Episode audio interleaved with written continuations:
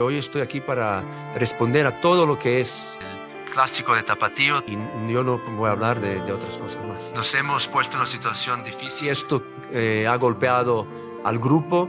El individuo es responsable al final por sus eh, hechos y sus actos. Tiene que tomarse su responsabilidad, por lo tanto las consecuencias. En cuanto a eso, yo siempre estoy encima.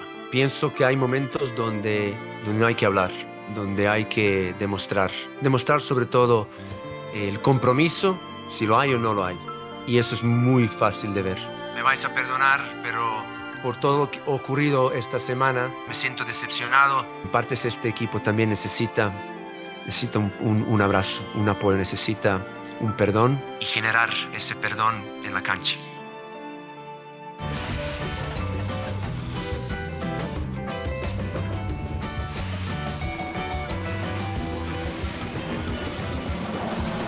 Belko Paunovic, eh, director técnico hasta hoy del eh, Guadalajara. Dicen que dirige el sábado, el clásico tapatío, dirige y se va, se va al fútbol de España para dirigir al Almería. Por lo menos eso es lo que ha surgido en cuanto a información desde España y desde el viejo continente. Estaremos platicando del Guadalajara, estaremos platicando del Cruz Azul, estaremos platicando de lo que fue el cierre de la jornada 11 del fútbol mexicano y de muchos otros temas. Para eso y más, saludo con mucho gusto a Lalo Varela. ¿Cómo estás, Lalo? Buenas tardes, fuerte abrazo. Saludo, abrazo también, Mauricio. Caray el fútbol cada vez más me, decepciona lo que pasó ayer con la FIFA. La FIFA puede hacer lo que quiera con el Mundial, no, hay duda, puede hacer lo que quiera, pero este caso son payasadas. Pero lo que pasa hoy, o de lo que se habla hoy, que sucedió hace unos días atrás con Guadalajara, es penoso, es es grave, ya no es la liga muy X, es la muy, muy X y el equipo de Guadalajara tiene que responder de otra forma. Sus directivos, ¿cómo es posible que hayan perdido la brújula en este sentido? Y ya hablaremos de eso. Bueno, pues eh, vamos a arrancarnos con eso del Guadalajara, con la bandera roja. Cuando hay bandera roja uno no puede entrar al mar porque seguramente cerca de la orilla hay muchos tiburones, tiburones que quieren morder al equipo eh, Guadalajara y que al parecer ya han espantado a Paunovic que se va a ir al fútbol de España. ¿Qué significaría la salida de Pauno, Lalo, desde tu punto de vista? Para mí, Paunovic no debería de estar dirigiendo este partido porque le faltaron también al respeto a él. Si yo fuera él, yo ya hubiera renunciado, hablado más claro de la situación, tal vez no entrar en detalles, pero hablar él de que necesita un abrazo. Alguien necesita un abrazo cuando te pasó algo grave, cuando tú no fuiste el causante de algo. Apapachar a alguien que tuvo una fiesta vulgar, porque eso fue lo que, lo que pasó, no, no entiendo. Un abrazo a tus jugadores, un abrazo. Eso es lo que dice el líder de jugadores profesionales. No entiendo eso. Yo hubiera renunciado y decir, yo no puedo dirigir a un grupo de no sé, no sé qué palabra usar, así yo no puedo estar aquí. Sí, a mí, eh, de todo lo que está pasando en el Guadalajara, algo sí tengo muy claro. Eh, Belko Paunovic entiende que hay una pachanga al interior y él no quiere ser parte de la misma y por eso ha aceptado la primera oferta que le ha aparecido en el camino o seguramente que él mismo buscó. ¿Pero por qué dirige el partido? A través de su representante. Pero en eso estoy completamente de acuerdo. Si te quieres ir, si tú ya no quieres seguir con este grupo por todo lo que te ha hecho, ¿para qué demonios diriges el sábado? Si al final tú vas a romper un contrato, un contrato que todavía le quedaba, que tenía vigencia, más allá de que existe una cláusula de salida para Paunovic, ¿para qué te quedas a dirigir el sábado? Si tan indignado estás, ¿para qué te quedas? Se tendría que ir hoy mismo Belko Paunovic, Lalo. Y en eso sí comparto plenamente contigo. Ahora, si es una realidad que al interior del Guadalajara, otra vez hay una pachanga bárbara. Es pachanga bárbara, pachanga vulgar. Son, hay gente que eh, que, tiene familia, que no quiero entrar ya en esos detalles, una situación sumamente grave. La misma Liga MX debería estar indignada de esto porque se está hablando de cosas, no de fútbol, de nuevo en Guadalajara. A una cosa es que hubieran hecho fiestas, que eran borrachos, etcétera, pero eso ya llega a otros, a otros eh, niveles. No entiendo a Mauri Vergara, no entiendo. Fernando Hierro, un, jugadorazo, un buen directivo. No, no, entiendo esta situación. Él más tendría que estar haciendo algo más aquí. No hay una autoridad seria en Guadalajara, empezando dueño, presidente y técnico. Ahora que mencionas a Mauri Vergara, a Fernando Hierro, a Belko Paunovic y a los futbolistas que también los tenemos que mencionar, para ti, ¿quién es el principal responsable de todo lo que está viviendo el Guadalajara? El principal responsable son los jugadores, porque no son unos niños para que tengas que decirle qué no hacer. Ellos son los principales culpables. Luego yo pongo a, Bélico eh, Paunovic, sigue ahí al frente y dice que un apapacho. Son jugadores primero y después los directivos. Ya, ya no sé si es el técnico, el presidente y el dueño, pero empieza con los jugadores que son los responsables. No son niños, son adultos, son profesionales. Bueno, aparentemente profesionales. Ha reportado Moy Llorens desde Barcelona que de muy buena fuente se enteró que Belko Paunovic le advirtió a los futbolistas que no hicieran esa fiesta el sábado por la noche en el hotel de concentración en Toluca, previo a lo que fue el compromiso correspondiente a la jornada del fútbol mexicano. O sea, Belko Paunovic al parecer sabía que iba a suceder esto y se los advirtió. Aún así, a los futbolistas les valió dos cominos lo que les pidió el que es su jefe inmediato y terminaron saliéndose con la suya. Se va a ir Paunovic, se va a ir Paunovic el eh, sábado por la noche o el domingo por la mañana.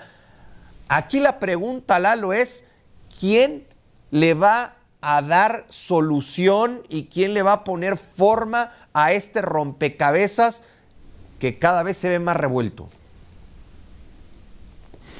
Tiene que empezar con el dueño del equipo. Él, ahí tiene que empezar esto. Y yo voy a cerrar con lo de, con lo, de Paunovic. Yo no sabía lo que acabas de decir ahí en ese partido, cuando se, antes del partido, si realizaron esa fiesta, ahí él debió haber hecho algo. Tal vez era no haberse presentado. Algo debió haber hecho. Sí, lo, lo que pasa es que tanto Legalmente, como la directiva puede luchar con el contrato y decir, a mí me lo van a pagar porque yo estoy renunciando por una por, ciertas cláusulas. Un, buen abogado va y le defiende y puede sacarle el dinero a Guadalajara. ahora habrá y que yo saber... lo hubiera hecho, sacarle el dinero a Guadalajara e irse de ahí con una dignidad y como profesional que yo hubiera hecho eso. Habrá que saber hasta cuándo se enteran tanto Paunovic como los directivos de que sí se llevó a cabo esa fiesta. Muchos dicen que supieron hasta el lunes ya que estaban en eh, Guadalajara. Pero bueno, fue el lunes. Estamos a jueves. Ya se pudo haber ido el martes, el miércoles, hoy por la mañana. Y ahí sigue y dice que va a dirigir el sábado. Eso sí no lo entiendo.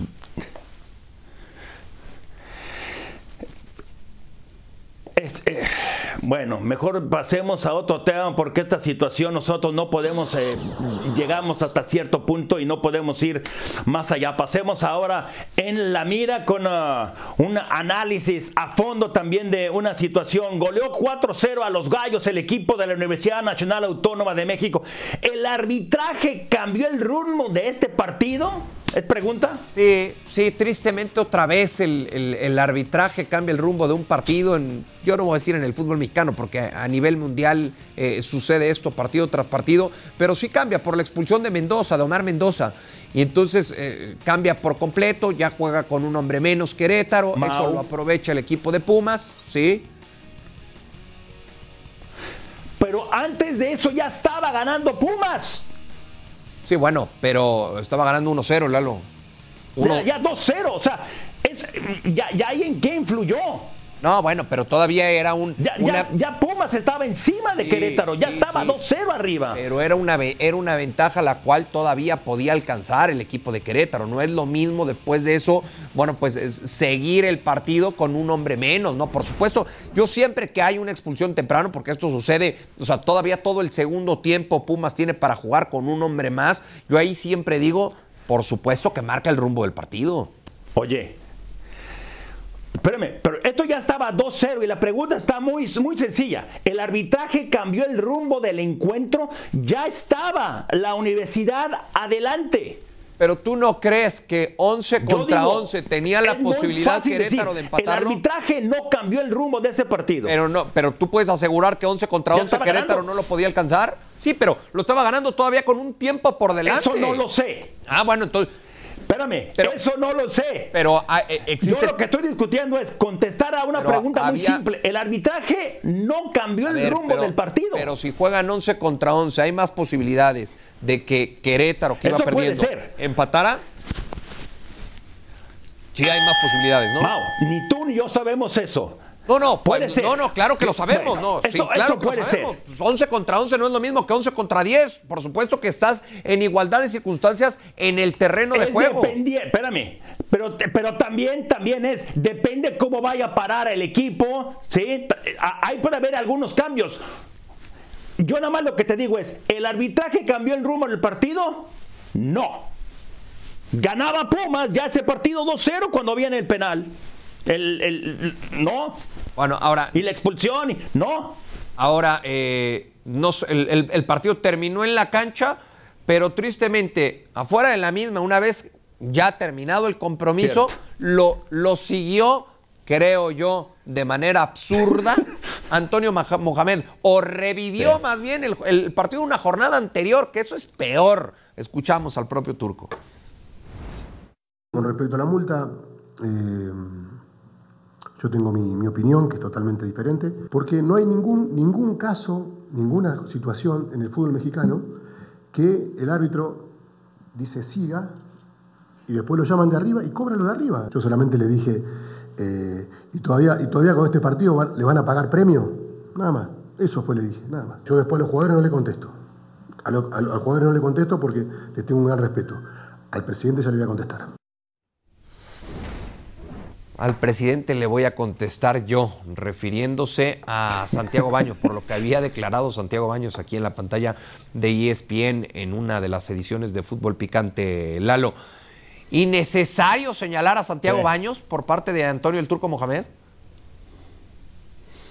Sí, yo creo que es, que es innecesario eh, eh, entrar a eso. Y luego se le olvida algo, hasta donde yo sé, no vi todos los no he visto todos sus partidos de Pumas, pero sí uno puede indagar, investigar y está muy fácil.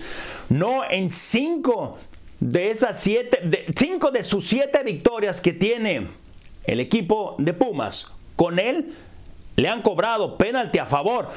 No, no estoy diciendo que él hizo algo ilegal, nada, nada más es, hey, son cosas que pasan en el fútbol y que no se meta en eso del arbitraje y menos haber señalado. A mí es innecesario, así con mayúsculas y subrayado, lo de haber nombrado a, a- a Baños. Pero además iba terminando un partido que su equipo acababa de ganar 4-0. Entiendo que hay un reportero que le Sí. pregunta al respecto en la conferencia de prensa. El reportero evidentemente queriéndose ¿Eh? llevar la nota.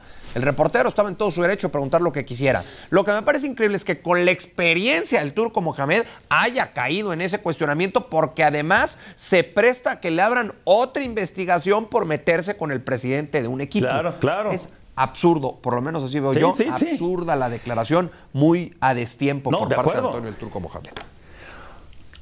Como que lo traía ahí debajo de la lengua, ¿no? Y quería sacar algo. A, a mí me, me- me- me pareció eso, no, no lo entiendo, pero bueno, a veces así son los técnicos o a veces, a veces eh, es, es, es él así. Bueno.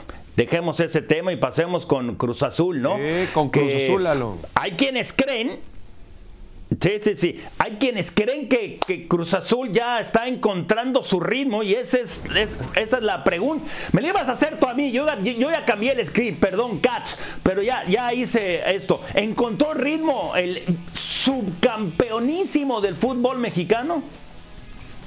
A ver, eh, yo sigo viendo un Cruz Azul con muchos altibajos. Eh, es cierto, ayer lo gana, lo gana con un penal que a mi entender no se debió haber señalado porque había falta en ataque y se debió haber marcado primero esa falta. Lo platicamos ayer con Felipe Ramos Rizo en eh, Fútbol Picante y fue un muy mal trabajo el cantante Guerrero, porque también es cierto que hay otro penal que no le marcan a favor al equipo de la máquina. Pero yo no termino por encontrar un equipo sólido, regular, constante, eh, sino que termina sumando a tres más eh, por errores arbitrales o por un destello, por una Sí. individualidad. Así que confianza todavía no le tengo a tu Cruz Azul, Lalo. No, para nada, no, es, es igual y esto es una, es- una realidad. Esto, esto ni siquiera es de una opinión, esto es una realidad, es un hecho. O sea, en los últimos partidos son dos derrotas, un empate muy irregular.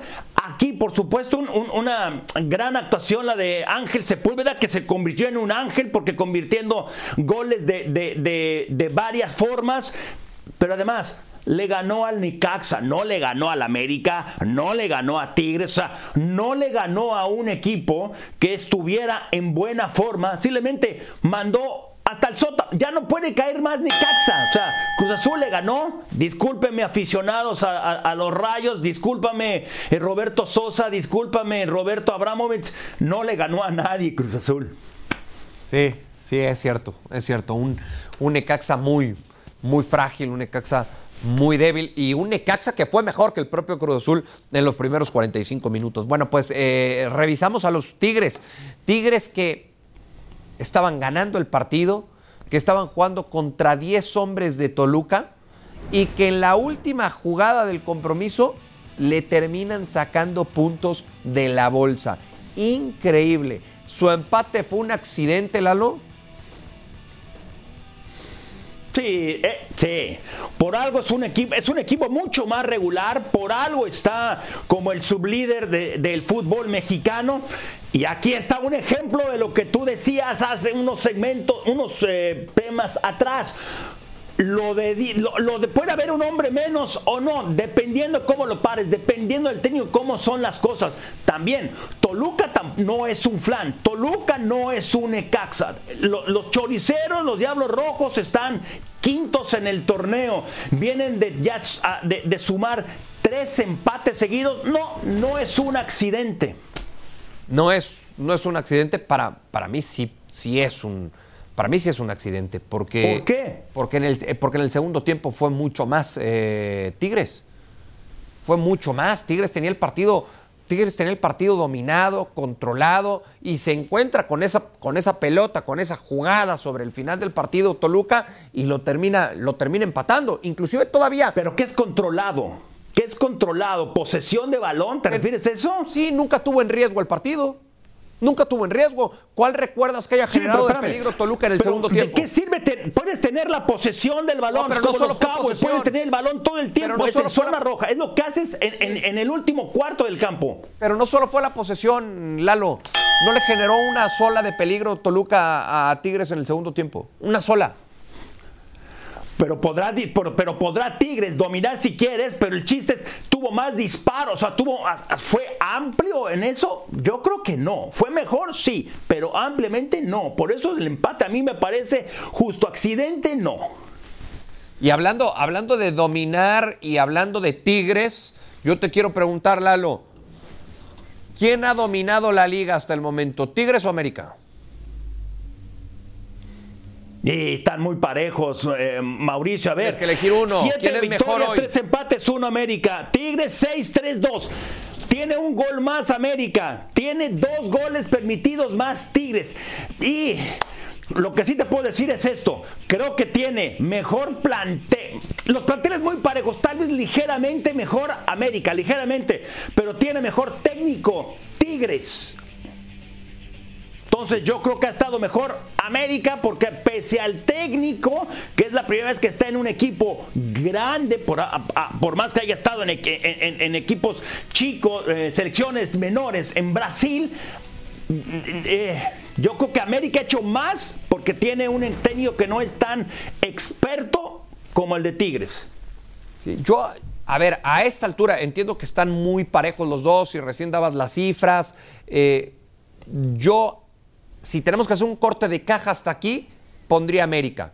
El tema es que América en liguilla, en torneos recientes, se ha quedado corto. Tigres no. Tigres sí ha dado ese salto de calidad, lo dio el torneo anterior y por eso es el actual campeón del fútbol mexicano. Hasta hoy pongo mejor al América. Para liguilla las cosas pueden cambiar sobre todo por ese grupo de futbolistas al cual le ha dado continuidad el equipo de los Tigres, dirigido además por un hombre bien experimentado y que sabe muy bien cómo ganar en eh, liguillas. Lionel Messi, Lalo, más adelante, más adelante platicaremos de Lionel Messi y del Inter Miami, cómo cambia este equipo sin Messi.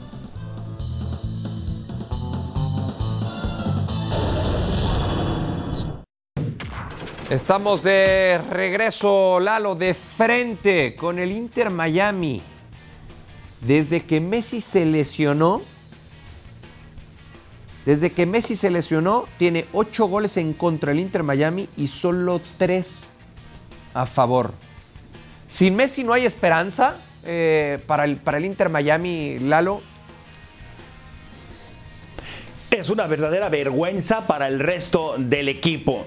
Yo sé perfectamente, como los, aficionados, que este equipo era un lío antes de que llegara lío. Es decir, Messi los sacó del fondo, los sacó de ahí, los hizo aparecer, los hizo jugar. Pero no es posible, por más super crack que sea Messi, con que salga y que no haya estado ahí, haya, haya permitido eso. Y tienen, eh, eh, igual, tiene un muy buen entrenador. Es vergonzoso eso. O sea, algo tiene que pasar ahí con este equipo, caray. un hombre no puede afectar tanto por más que sea el mejor del mundo. Son cinco puntos los que separan al Inter Miami de la zona de Comodín. Eh, los partidos que se ha perdido Jordi Alba también creo que los, los ha resentido este equipo. Estoy de acuerdo de que un, un futbolista no sobre todo cuando hablamos de un deporte en conjunto, un, jugador no puede ser eh, tan determinante y tan influyente en el colectivo. Pero estamos hablando no del mejor del mundo, estamos hablando del mejor de la historia. Y yo creo que sí, por el simple hecho de no tener la presencia de Messi en la cancha, ya el rival encara el compromiso de una manera completamente distinta. Lo que le urge al Inter Miami es que Messi esté sano, que Messi esté bien físicamente para que este equipo vuelva a explotar y pueda potenciar todo a nivel eh, colectivo. Por cierto, Argentina publicó su convocatoria para la fecha FIFA y sí está involucrado Lionel Messi. Veremos si hace el viaje solo para estar con el grupo o tiene minutos, porque si no, entonces yo no entendería por qué tanta inactividad con el conjunto del Inter Miami. Vamos con la NFL y el tema de Justin Fields. ¿Es la mayor decepción de esta temporada, Lalo? Te lo voy a contestar así de rápido. Con Chicago no había expectativas. Justin Fields puede ser un crack, pero Matty Berflus no ha hecho bien las cosas. No, no es la mayor decepción. Yo creo que la mayor decepción es cuando hay expectativas en alguien. Vengas y Borro, por más que esté lesionado. Perfecto, más que claro, Lalo. Gracias, fuerte abrazo.